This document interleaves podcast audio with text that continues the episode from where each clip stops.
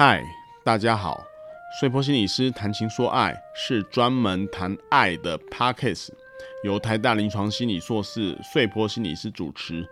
多涉及家庭、爱情与亲情，是人生路上情感知识的补给哦。你好，欢迎来到睡坡心理师谈情说爱的时间，我是睡坡心理师。这一集有点特别，因为这一集我们要做一个特辑呀。每次特辑出现的时候，大部分是跟电视剧有关呐。所以这一集呢，因为我是临床心理师嘛，所以这一集趁着这个潮流呢，我们就来谈一谈《精神病房也会迎来清晨》这一部电视剧啊，韩剧啦。那这个因为是我的专业嘛，它跟谈情说爱有点不太一样，但是也相关。因为谈情说爱失败的，通常就会有可能会造成精神疾病哈。那我们说说这个这一部韩剧呢，因为我是建议听众呢最好先看过，如果没有看过或没有时间看过的人，可以听听我的简介啦。那这一部我先简介这一部韩剧，这一部韩剧大概一共有十二集，然后女主角是饰演大力女子都奉顺的朴宝英，她是一个可爱疗愈系的女主角啊，哦，她饰演一个从内科转到精神科病房的护理师，好，然后因为郑多恩呐，她的剧中名字叫郑多恩。因为郑多恩呢，他被描绘成一个很有人性、很会很亲切、对病人很好的心理师，但是因为就是这样，在内科病房，他因为他太常关切的那个病人呢，以至于事情都做不完，然后多的事情就被就要分摊到其他的护理，那其他的护理可能对他就有点感冒，然后排斥他，所以他被调到精神科病房。大概是这个因素，然后这故事就从他到精神科病房的故事谈起来。那前面几集呢，都是他在看不同的精神疾病的症状，比如说躁郁症啊，比如说社交恐惧症啊，或者遇到一个有恐慌症实习生的人，还有他的青梅竹马的叫在剧中名字叫宋玉赞的，他也是恐慌症患者，然后。这里面还有一个叫做很特特殊的一个角色，就是一个患者叫金书丸，他跟他的那个照顾的情感很好。不过金书丸一出院之后，因为一些压力呢，就选择就症状恶化，然后就跳楼自杀了。因为这件事情，就使得郑多恩呢，他染上了忧郁症，也有一些幻觉。然后染上忧郁症之后，然后他要怎么回回到？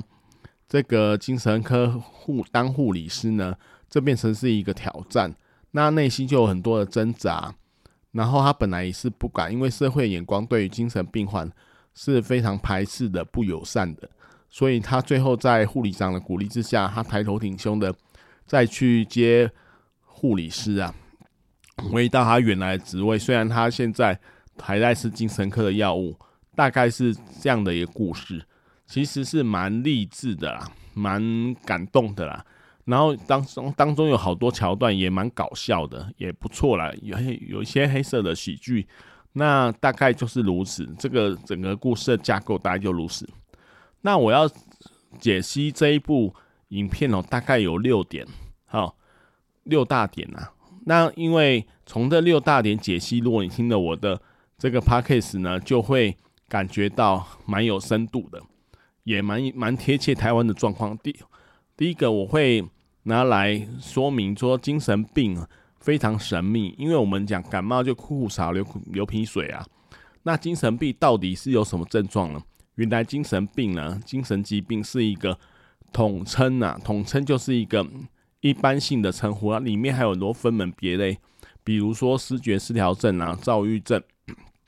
忧郁症、恐慌症。等等之类的，然后这个次分类下面还有一些分类，比如说失联失失觉失失觉失调症，抱歉了，失觉失调症下面还有一些次分类。好，然后躁郁症有躁型的、郁型的、躁郁型的，然后焦虑症下面有强迫性行为等等，还有一些哩哩抠抠蛮多的啦。所以它是一个通称，它并没有一个特定的症状。但是我们在精神医学上会有一个古老的区分呐。这个区分哦，这两个词哦，如果大家念精神医学听到这两个词哦，听听我解释之后，你就是一个有深度的精精神科的那个学习者，是行啊来是巷口内的啦，内行的啦。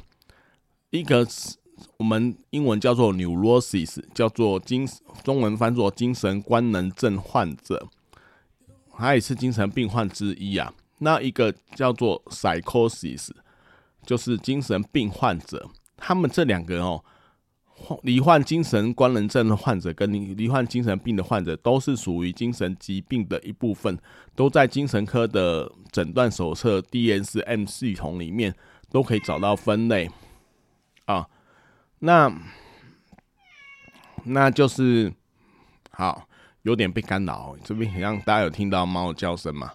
就是他，他肯吵着要出去。啊，不管那我我就是精神官能症患者跟精神病，那这两个有什么区别呢？他们在三个向度有三个主要的区别，就是第一个是知不知道自己生病了，就是所谓的病识感啊。精神官能症患者知道自己生病了，知道自己不舒服了，所以他有病视感，他痛他的痛苦来自于这症状的感知，然后让他打乱他原来的生活。但是精神病的患者，psychosis 的患者，有大部分他不知道他生病了，都是别人看出来他怪怪的，然后他自己并不知道他自己生病了。那这是第一个区别。第二个区别呢，就是它的功能，因为精神科有很常谈到功能方选啊，就生活功能啊，你的能力啊，智能啊。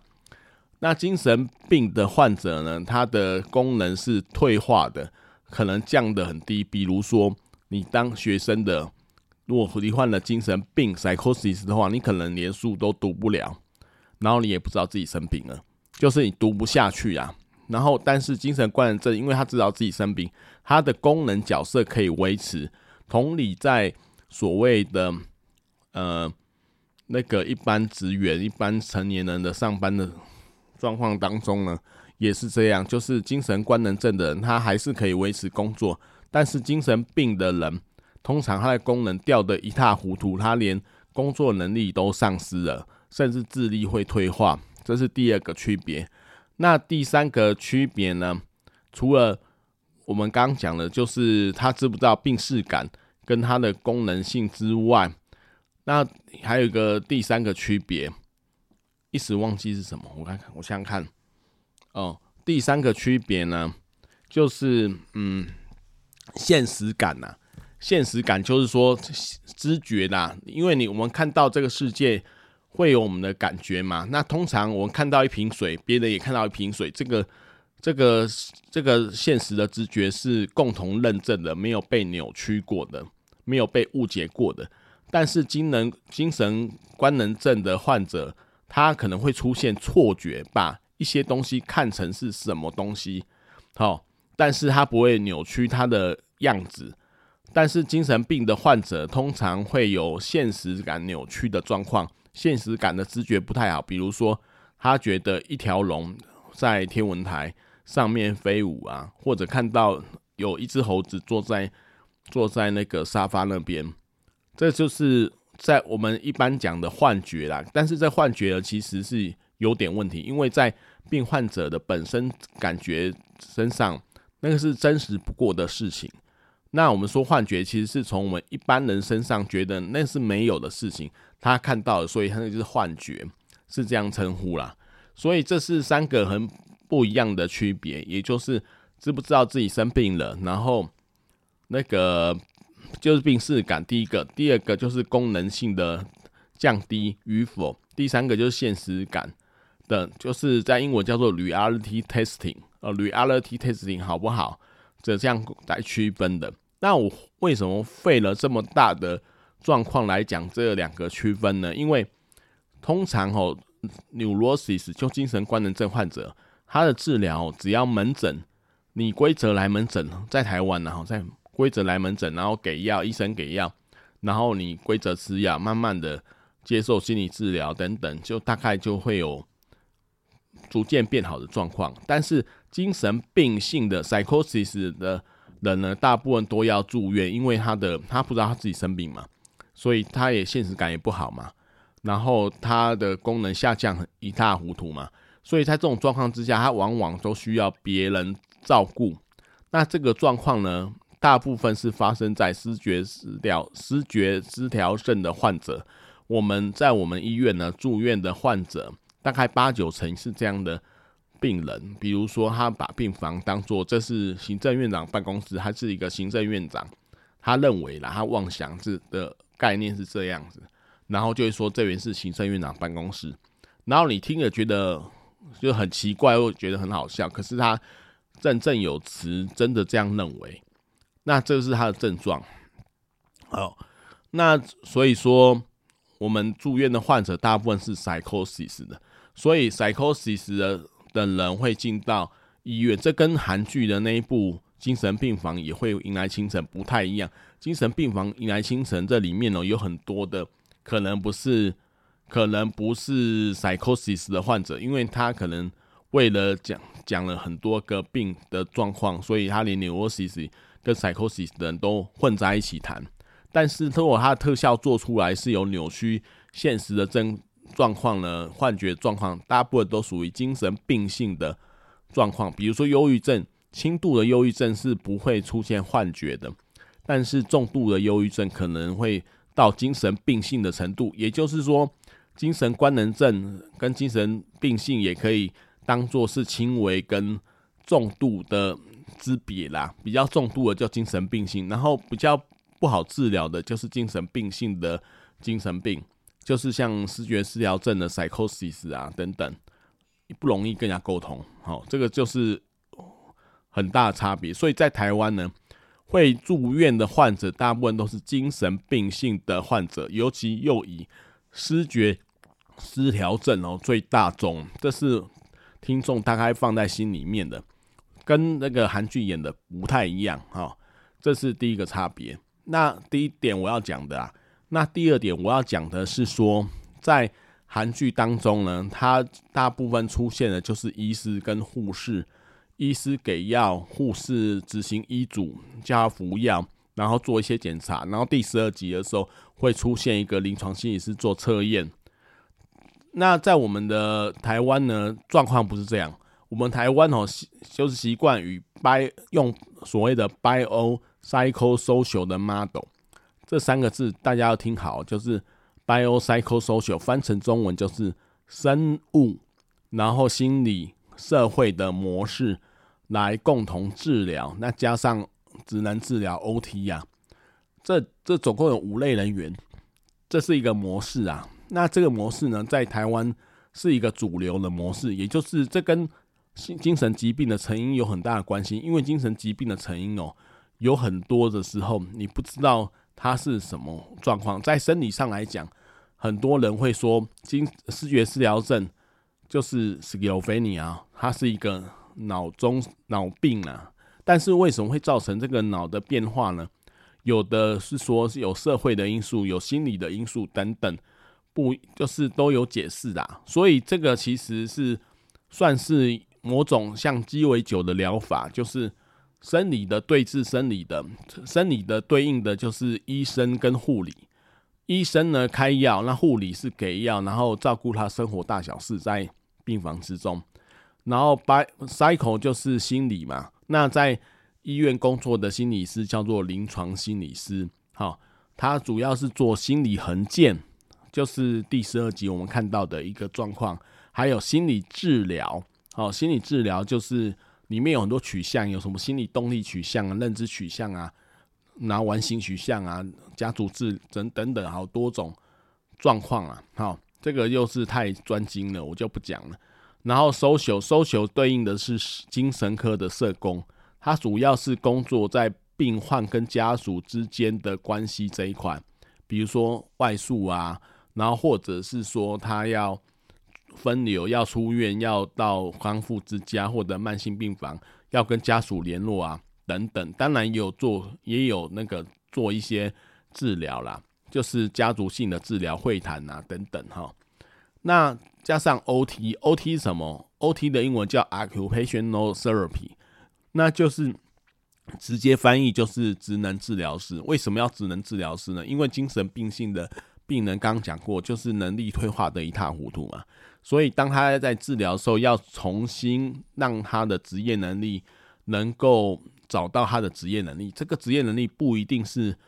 原来的，可能是新发展的职业能力。好，所以他可能设计很多活动，他然后维持他的心理功能不致退化。比如说在剧中，我们那个护理师要去打桌球，可是，在台湾可能就是。职能治疗师跟病患打桌球啦，所以这是不太一样的部分。所以这边就是除了医师、护理、临床心理师、社会工作师，还有职能治治疗师哦，他做的这些这个东西呀，好。然后剧中呢，还有一还有一个大事件，这是我讲到的第第三点。第二点就是治疗模式是所谓的 biopsychosocial 嘛。那第三点就是一个系统化的考量，因为哈。精神疾病的考量呢，不能只看病。我记得哈，我以前有有那个参加过一个工作坊，那个讲师他就说，他说什么系统？他说医生吼只看病，不太看系统。比如说一个咽喉科的医师，看到人家咳嗽，就希望把他治疗，咳嗽变好了，他也不管他回去到底是在什么环境，就发现他回去了就在一个工业区生活，一对老夫妇，难怪他的咳嗽。一直没有好，所以纵使你把他的症状治好了，你回到原来的环境当中，也可能接不住他的治好的效果了。所以你要考虑系统。那剧中就是有一个典型的患者叫金书丸，就是他的病识感增加了，那他的能力回升了，但是他出院之后，他要还要考试，面临一样的压力，没有考没有考虑到这个一样的压力，让他的症状恶化或者活化起来。以至于他自杀死掉了，这就是一个失误。这种失误在早期我们台湾的时候也也有发生过啦。那就是觉得说，哎、他病症都好了，可以出院了啊。可是没有评估到他出院之后，他的外在的环境是不是可以接得住他啦。所以这个现在都是由社工心理去看看，给意见，看是不是他虽然症状好，但是他出院，他的家属支不支持呢？还是给他压力呢？还是他能够生活吗？这都是要经过评估的。这是第三点，我要讲的是系统的考量。那第四点呢？我要讲的是说，这个所谓的清晨啊，因为我们在很多的精神疾病的描述里，都会感觉到精神疾病是很很难治疗的疾病啊。那精神疾病有点像慢，如果我们以生理上的。疾病来讲，有点像高血压这种慢性病，你要持续的吃药，那你那他表现血压都很很稳定，那你说他是病人还是不是病人？正因为他吃药，所以他并不是病好了不用吃药，是因为吃药了病才会好，所以他要一直服用药物。精神病有点像这样子，就是你要一直吃药，但是你吃药之后就会表现正常。哦，这个这样的概念。所以它是一个慢性病的概念，然后，所以我们常常就而且觉得我们精神病性的病人呢，刚刚有讲，就是他出院之后，他面临到他的职业的选择啊，他的这个家属支持系统，还有社会的眼光，这样的状况呢，有时候他会压力很大。所以呢，精神科有一个叫做 recovery，我们翻成复原的概念。就是说，你本来是一个会计师，但是你得到思觉失调症，就是功能退化之后，那再回到社会上的话，你可能就是变成一个艺术家、雕刻师，可能跟你原来的会计能力不相关了，因为它是重新重生的过程，变成一个 recovery，不是复到回复到原来的状况，而是元气的元，就是你重新找到一个社会的位置，发展你自己。那这个位置跟你以前可能不太一样，这是我们在复原的观念，就是你找到一个新的状况来复原自己。比如说啦，近年来后这个我们医院吼常常会在中正纪念堂每年一度吼办理一个展览，叫做“我是艺术家”。那他展览什么呢？他展览的就是很多病友的画作跟雕刻的陶陶艺的作品。哦，那那个有的画作很精美，陶艺作品很精美，有的很真真实的呈现出内在挣扎的状况，那看起来很有艺术价值，有点像是日本一个知名的精神病的艺术家叫做草间弥生的作品。那像这样呢，他就是他可能以前不是画家，不是陶艺家，但是经过职能的训练，他就就是变成一个陶艺家，然后而且有市场可以卖钱，可以自己赚一些钱，然后就可以找到一个社会的位置，继续生活下去。这就是一个复原的过程啊。所以这是对精神病的第四点的看法。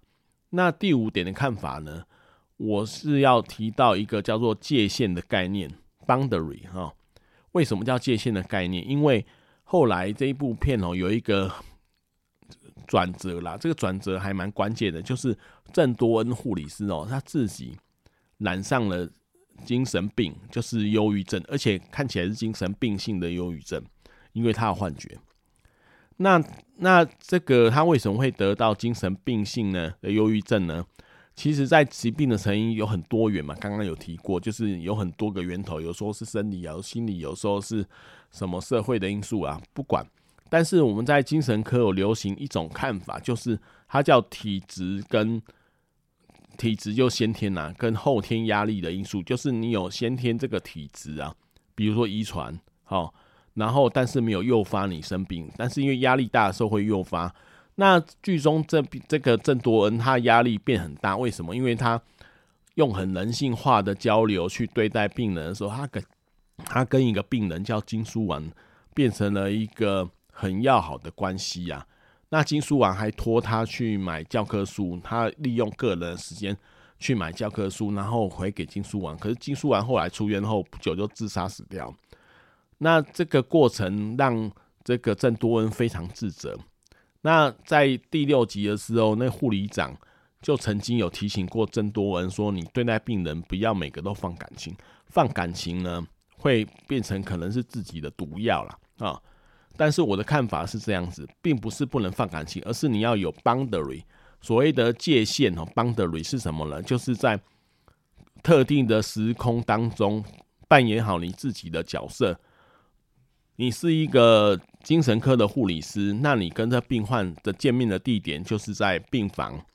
那你的时间就是上班时间，在这时间之外，在这病房之外的任何地方，你都不是精神科护理师，你都应该要忘记掉或者卸下来，把这些精神科跟他建立的感情全都要放掉，这是一个功夫啦，不然的话你会负担过重而死，就是而耗竭啦，不要说死啊。就是说耗竭掉，